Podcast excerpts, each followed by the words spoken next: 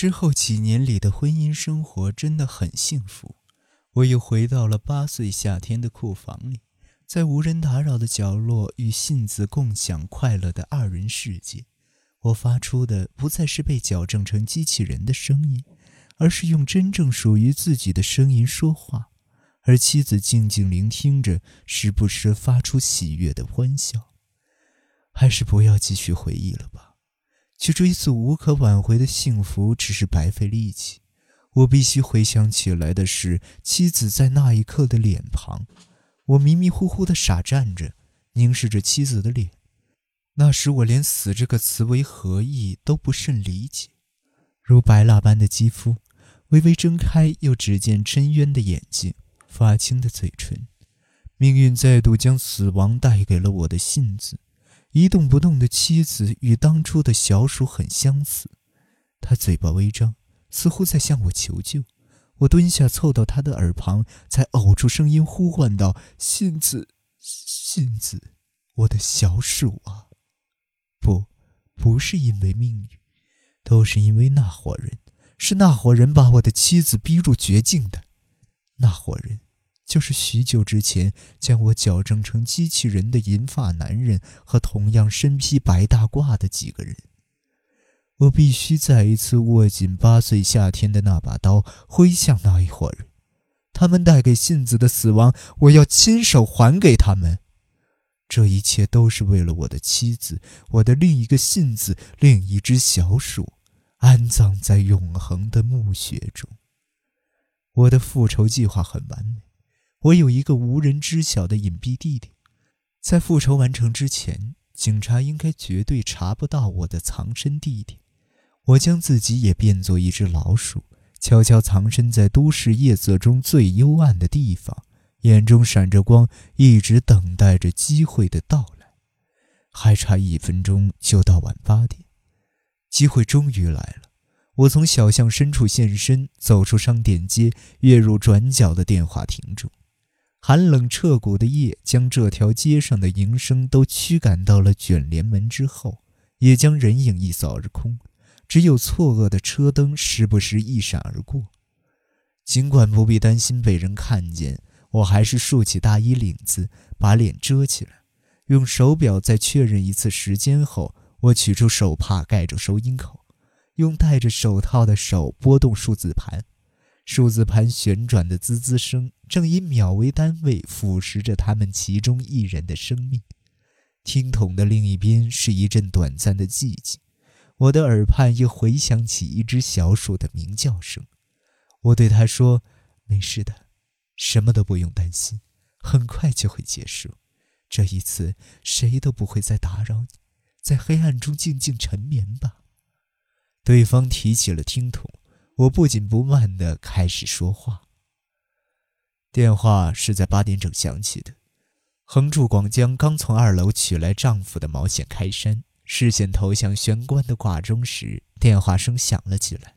第一声还没响完，他就摘下了楼梯下的电话听筒。一个低沉沙哑的男声让他把院长叫了。广江正想问对方的姓名。但不知何时走出客厅的丈夫已经悄悄来到背后，一瞬间从她手上夺走了听筒。丈夫对着听筒说了句“是我”，接着陷入沉默。广江回到客厅，只见丈夫的酒杯翻倒在桌，茶褐色的液体画出一道直线，一滴一滴滴落到大红色的地毯上。应该是听到电话铃声，就慌慌张张站了起来。广江心不在焉地看着液体缓缓流淌，侧耳关注玄关处的丈夫在说什么。这通电话一分钟左右就结束了，期间丈夫只说了两句话：“白大褂，为什么要带两件白大褂到那种地方去？”这一句话，再加上挂掉电话前丈夫发出少有的颤抖嗓音说出的：“我明白了，马上就去。”丈夫没回客厅。径直上了二楼，广江想跟着上二楼看看情况，丈夫却已经穿好外套，手拿白大褂走下了楼梯。要出门吗？有点事，很快就回来。丈夫匆匆冲出玄关，像是在躲避广江的下一个问题。汽车的红色尾灯在寒风萧瑟的夜色中化作两团静谧的火光。广江目送着火光一路远去后，回到了客厅。洋酒的最后一滴也已滴落在了地毯上，地毯上的污渍让广江心中的不安逐渐扩散。刚才打电话把丈夫叫出去的人，一定就是傍晚时也打来过一次的男人。傍晚。他看完认识的设计师办的收藏展，回到家，有一通电话打来，同样是一个沙哑且无甚特征的声音，说了句：“你丈夫横柱中雄是逼死我妻子的杀人犯。”就挂了电话。六点半，广江赶忙把这件事告诉了从医院回来的丈夫。丈夫说：“这是恶作剧电话，不再理睬他。”但丈夫心中对那通电话一定牵肠挂肚。而且他应该早就知道那男人八点时还会再打电话来，因为他一边倒着威士忌，一边越过酒杯边缘，频繁向墙上的时钟投去慰藉的视线。结婚三十四年以来，广江还是头一次看到丈夫如此狼狈的模样。广江的父亲死后，丈夫就继承了位于世田谷区的综合医院院长之位。并作为白血病研究领域第一人而名声在外。他一向堂堂正正，行为得体，说话声和视线从未如此震颤过。究竟发生了什么？他又想起前天晚上女婿石金突然来访的事。任职内科科长的石金今年刚满四十岁，是个十分可靠的人，所以丈夫才让独生女嫁给他，希望将来她能继承自己的事业。石金深夜到访后，就和丈夫两人一起关在书房密谈。广江路过书房门前时，偶然听见了丈夫的说话声。总之，先给他一百万吧。如果他不肯接受，再做打算。他如此说道。他们俩在前天晚上的对话与今晚的电话之间是否有什么关系呢？石金也许知道什么。广江心里这么想。就给位于祖师谷的女儿家打了个电话，然而得到的消息是石金出差去大阪参加学会了。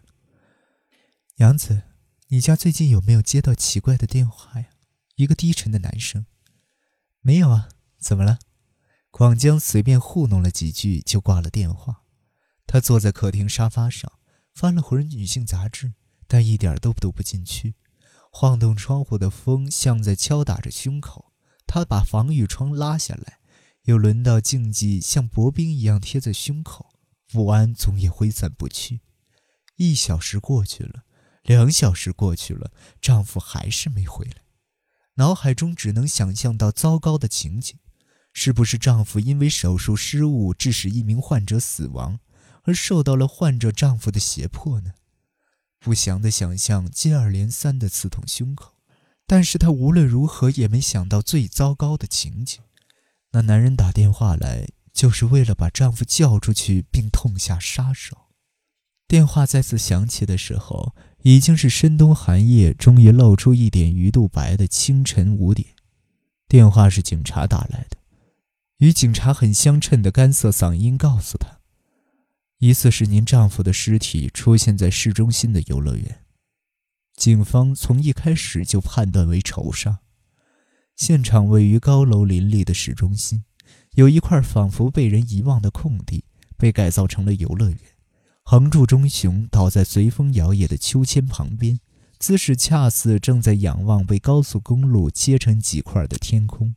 他身上穿的白大褂迎风摇摆，好像在与秋千的影子嬉戏。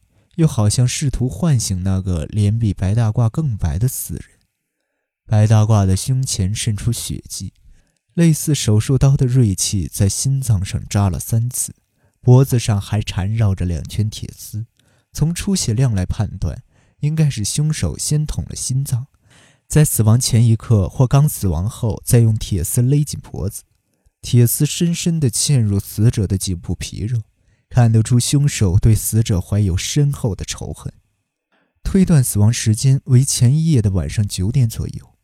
八点时，受害人被很有可能是凶手的男人从家中叫出。